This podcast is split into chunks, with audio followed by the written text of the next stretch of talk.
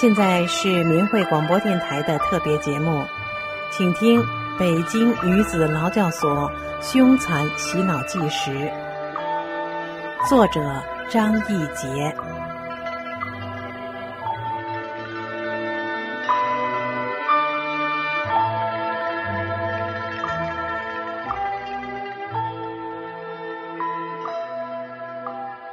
各位听众朋友，今天我们继续为您播送七利用亲情逼其转化的后半部分。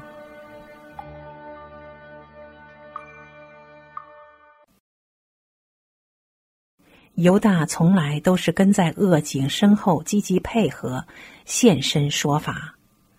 他们对着我哭诉，说想孩子，自己如何对不起孩子，如何对不起丈夫。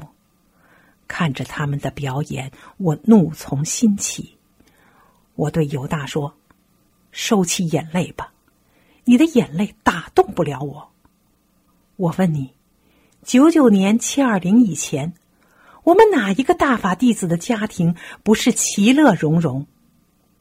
师尊告诉我们，大法弟子碰到矛盾向内找，找自己，重德向善。从而使多少人、多少年的夫妻积怨、婆媳积怨、各种家庭矛盾纷纷化解，使多少人、多少年的不治之症得法顿消，使那么多濒于解体的家庭又充满温馨幸福。到底是谁害了我们的家庭，害了我们的孩子？我一家四口天各一方，夫妻离散。你也是啊，你害的，我害的，修正善人有什么错？你让我往哪里转？恶警一看这情景，赶紧轰走了犹大，自己也气呼呼的掉头走了。他们怕我瓦解了犹大，经常如此收场。家、丈夫、孩子。几乎是任何一个女性生命的一半，有的甚至是全部。如果还有保留的话，剩下的才便是事业。他们认为我已被外经贸部处理的几乎两袖清风，如果在后院起火，那才是对我最致命的打击。我明知道他们的目的和心态。但我还是很难过。当恶警和犹大散去，我的心久久不能平静。我仿佛看到家中面临的一场大难。娇说的是真的吗？儿子真的出事了吗？我想到两个孩子那难以排解的心灵重负，想到千辛万苦。把他俩一路带大的那份艰辛，终于成就了两棵枝芽柔嫩的小树，却不堪一击。我甚至后悔从小给他们的教育太纯、太传统了，以致他们无法面对这邪恶的现实和红尘万丈的社会。我多想告诉他们，怎么看待这些问题。如何面对挫折、逆水行舟、刻苦攻读？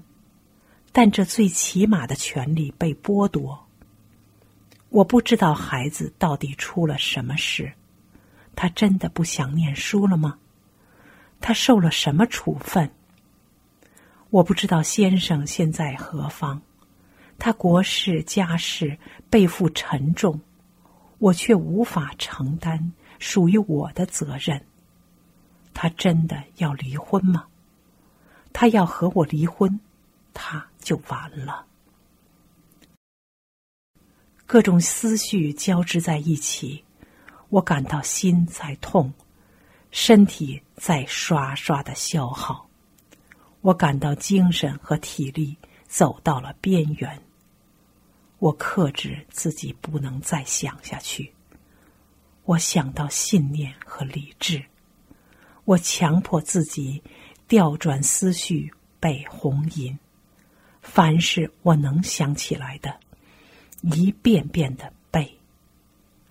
我又默念：“朝闻道，夕可死。”无数次的念：“朝闻道，夕可死。”朝闻道，夕可死。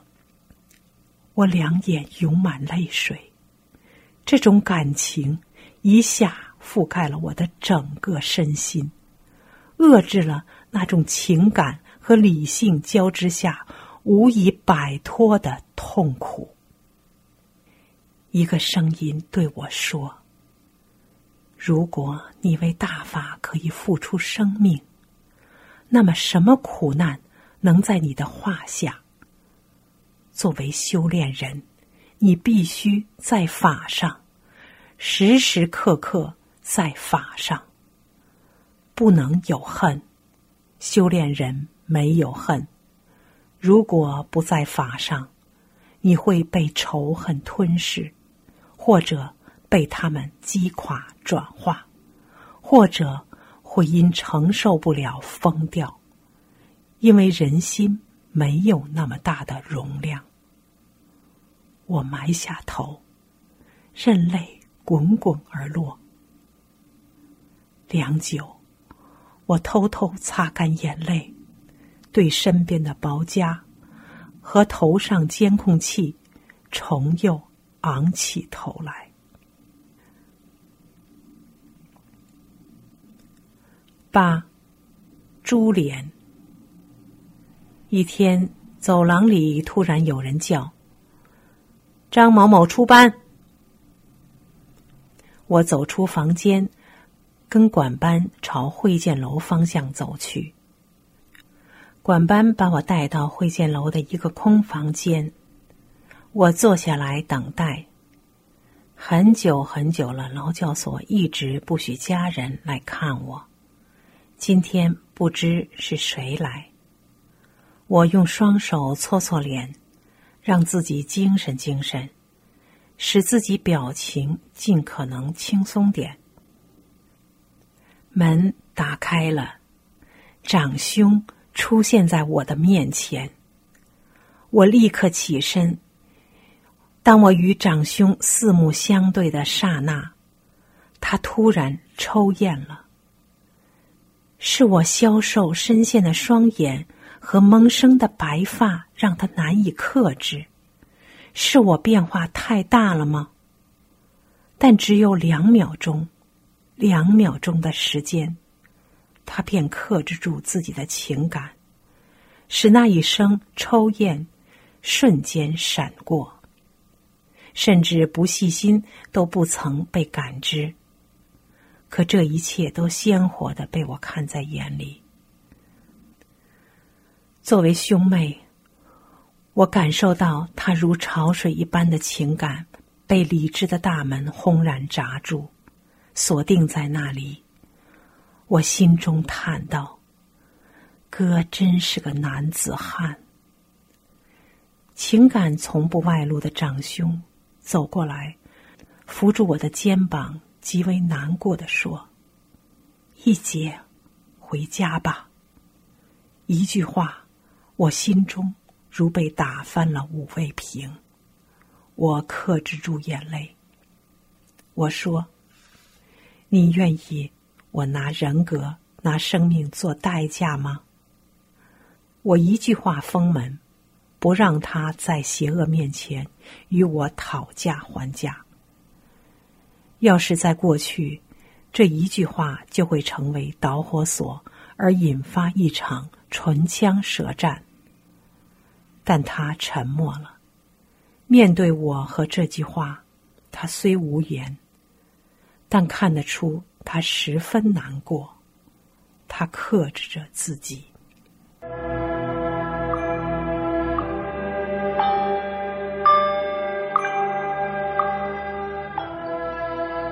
听众朋友，您现在收听到的是张义杰写的《北京女子劳教所凶残洗脑纪实》。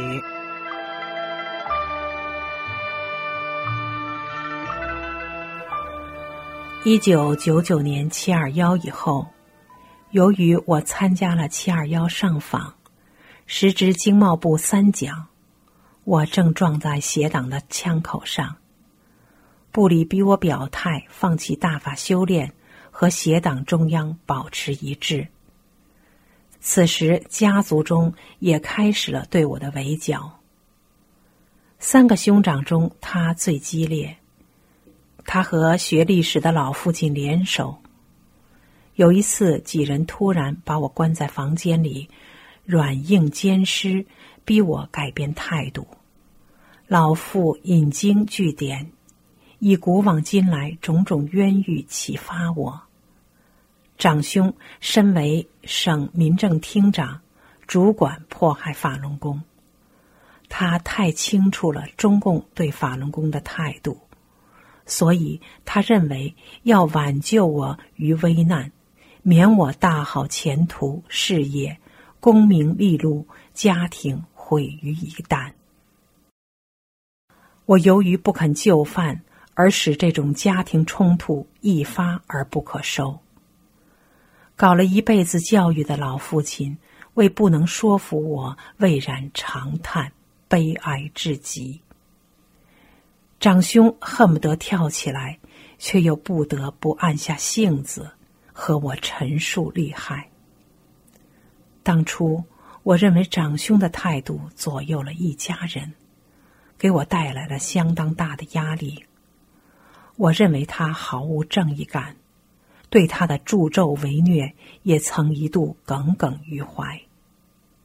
直到我这次出所回家，才知道，在我的问题上，他承受了很多，迫害的魔爪也向他们伸去。二零零一年一月三号，我被安全局的人在机关大院光天化日之下强行绑架，拉到国家机关工委。办在劳教所的洗脑班，强制洗脑，四条大汉强行往车里抬我，造成窒息，险些致命。我以绝食抗议非法绑架、强迫洗脑，拒绝转化。十五天学习班结束，我誓死不转，惊动了上边，他们就打算扣下我，继续洗脑，直至我转化。但是。因我绝食时，长兄和妹妹曾来洗脑班看过我。学习班结束时，姐姐和女儿又来接我。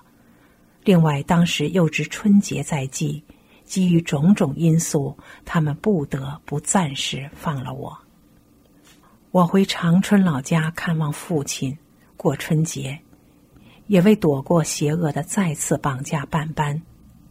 但邪恶却跟踪而至，追到长春。大年三十，警察和居委会人逼上家门，通告要监控我，并收取四千元监控费。当时我身无分文，大年三十无处借这么多钱。再说我犯了国家哪条法律，或者说违反了外贸部哪条纪律？至于大年三十上门监控，又要大笔钱，很显然，这种情况再住下去，我会连累了家人和老父亲，会伤害他。北京的家更回不去了，我不想回北京再遭绑架，考虑再三，只能离开。我与家人和老父亲不辞而别，被迫出走。我的失踪使邪恶大怒，他们撤出人马开始找我。同时，公安部全国通缉，他们指责与此毫无关联的我的长兄和三兄，在对待我的问题上不配合他们，放走了我，给他们处理我的问题造成障碍，并无端的罗列了四条欲加之罪。这还不够。他们居然以外贸部公函的形式发文至吉林省委，要求省委处理我的长兄吉林省民政厅长、三兄吉林省司法厅处长。吉林省委书记王云坤在公函上亲笔批示调查处理，给我两位兄长的精神、心理及工作都带来了很大影响。我的离家出走，明明是被他们逼的，连法定的七天节日都不放过。大年三十，逼我有家不能回，有亲不能投，逼我流离失所，还居然株连迫害到我的两个哥哥。如果他们真的是失人症，真的像他们所说救人于水火，失之以甘露，或者说最起码的讲道理，焉能够使用流氓的绑架手段？光天化日之下把人抓走，实施暴力转化。堂堂的国家政府部门、中央机关都如此，可以想见，省市地方不更是豺狼当道、无法无天吗？他们把人绑走、关起来，只为强迫改变一种思想，而仅为改变一种思想，又无所不用其极。撤职、开除、降级、下放还不够，还要强制洗脑转化，如不转，就把人送去劳教。恶行累累之下，还要无端的株连迫害其家人，正义何在？公理何在？法律何在？九九年七二幺以后，长兄。和家人眼睁睁看着我一步步被处理，到最后被迫流离失所，在广州遭绑架后，兄长也亲眼目睹了当局对我的迫害。这一切在感情上他们是很难接受的。家人都是有头脑之人，他们被迫痛定思痛，开始思考这些问题。他们不能不思考，也不得不思考这些问题了，因为正邪、善恶、是非就在他们的生活中，并时时撞击他们的心灵。然而，恒定思考过后，便是从痛苦和迫害中觉醒，在正邪、善恶之中明辨大是大非。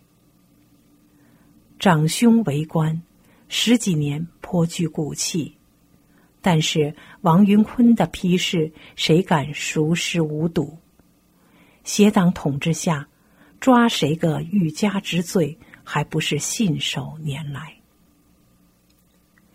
不久，吉林省厅局级以上干部脱产集中学习，长兄处理工作晚来一步，匆匆赴会后问同僚们。学什么呀？大家闷闷的说：“学江某的三个代表。”长兄说：“三个代表有什么好学的？”众目睽睽之下，朱起身拂袖而去。不久，省委内部对长兄的一纸通报处分便出笼了，给王云坤的批示就这样画了一个句号。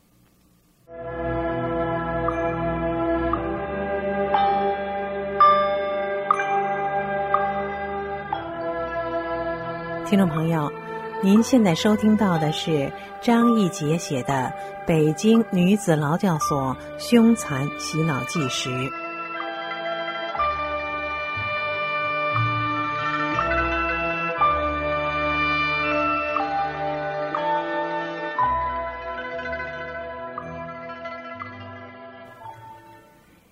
九，信仰不可丢。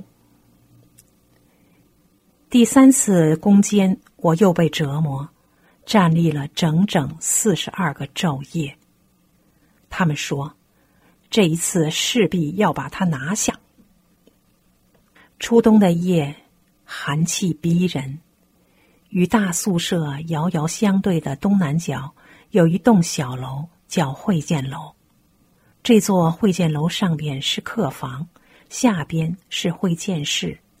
是专门用于劳教人员与亲属见面或在此团聚的地方。每月只在固定的日子里才使用，平时这里就空着。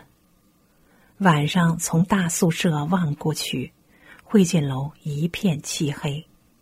但细心一点会发现，每到夜幕降临，这里就会有某一个窗子的边缘透出隐隐约约的一缕微光，整夜不眠。从大法弟子史无前例的被关进北京女子劳教所之后。这里便记录下鲜为人知的暴行与累累的罪恶，会见楼成了迫害大法弟子的秘密场所——小监狱。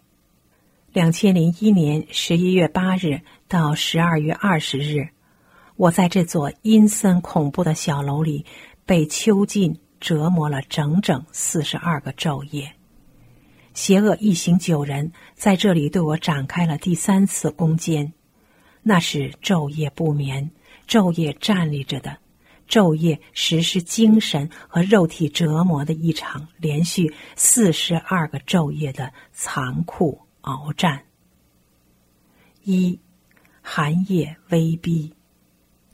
十一月八号这一天，恶警以帮教为名，说让我见某某，将我带到会见楼一楼一间带有套间的房子里。屋里一群犹大刑事犯人正在忙碌，他们把外间靠走廊一侧的门窗用报纸严严实实的糊上。里间屋，他们跳上窗台，把靠操场一侧的窗户用一条大棉被封起来。这是间劳教所弃之不用的总监控室，除了靠墙一座大铁架子外，所有东西都被搬走。我被扣下了，我知道我又将面临一场新的迫害。这一次，他们又调整了人员：两名恶警，两名吸毒女，五名犹大，前后共九人，气焰嚣张的开进会见楼。又一场严酷的转化开始了。他们说，这一次势必要把我拿下。夜幕完全降临，冷风顺着大墙呼啸着扑进楼门。满屋的犹大都在，他们不开灯，却把房门大敞着。寒风无遮无掩的吹进屋来。两个管班都不在。我朝门外走廊望去，却不见踪影。劳教所里人所共知。学员离开集体宿舍到任何一个地方，都要由管班接送，寸步不离。面对漆黑空荡荡的会见楼，这么多人散处，管班却无影无踪，可见恶警布置好后有意躲开了。无论发生什么事，他们可以已不在现场，一推了之。不知谁喊了一声：“张一杰，脱掉衣服。”我没动。黑暗中扑过来几个人，强行扒掉我的外衣、毛衣、毛裤，只剩一条内裤和一件小背心。我被强迫按坐在正对大门口的水泥地上，一会儿就冻透了。寒风呼啸着扑在身上。寒彻心脾，我坐在冰冷的水泥地上，冻得直打寒颤，大脑一片空白，思维停滞，只有几个字清晰可感，那就是绝不屈服，大善大仁。寒风吹在身上，一会儿人就僵了一般。我已有两天多没上厕所了。他们以转化为条件，不许解手的折磨，使每一天都像一年那么漫长。这种折磨使我痛苦不堪。每天一点点吃的和一点点水，使我能够倾尽最大限度坚持忍耐。有时小腹胀痛难耐，但一遇犹大棒施乱法时，思想高度警觉。就每每冲淡了那种痛苦，而一忍再忍。晚上，当我又提出上厕所时，他们依旧以转化为条件而拒绝。大概是深夜了，除了寒风还在呜呜的吹，一切都悄无声息。不知是谁过来踢着我，拉着长生说：“冷不冷啊？活动活动吧。你还是不想转弯子是不是？你就抗到底了是不是？那咱们就活动活动。”这时。走过来，犹大张艳春，他站在我背后，扳住我的双肩。又过来两个人，一左一右踏住我的膝盖。张艳春扳住我的双肩，把上半身使劲往双腿上按，使整个上身紧贴在双腿上。另两个人死死踩住膝盖，使双腿绷直不打弯。折叠的整个拉力全在脊椎上。张一边施暴，嘴里一边棒法。那时我已没有什么抗争的力气。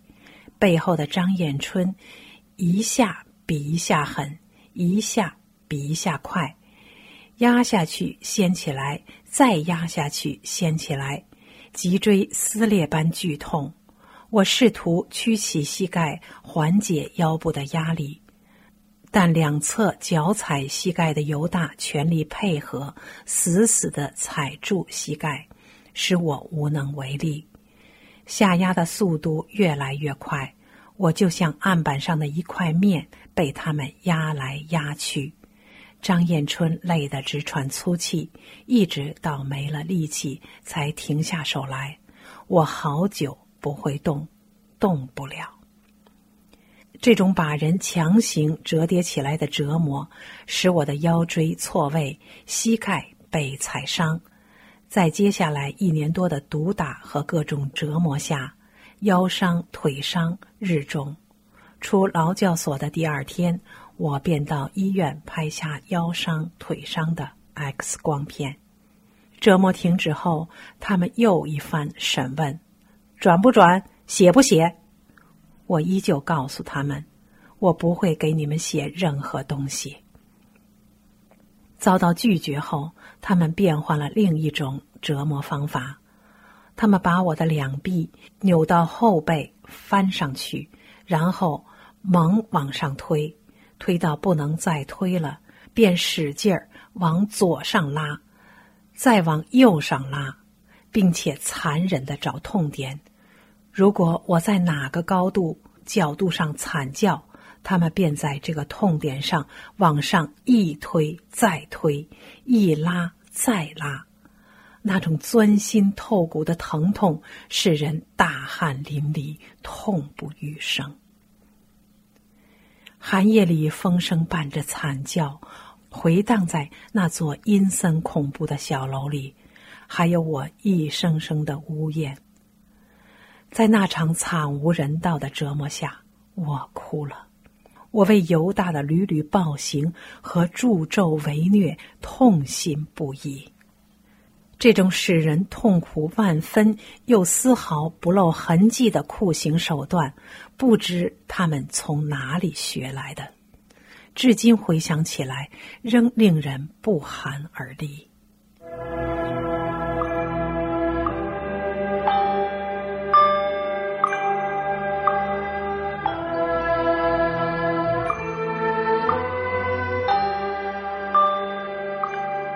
听众朋友，刚才您收听到的是张义杰写的《北京女子劳教所凶残洗脑纪实》。今天就为您播送到这里，下次节目再见。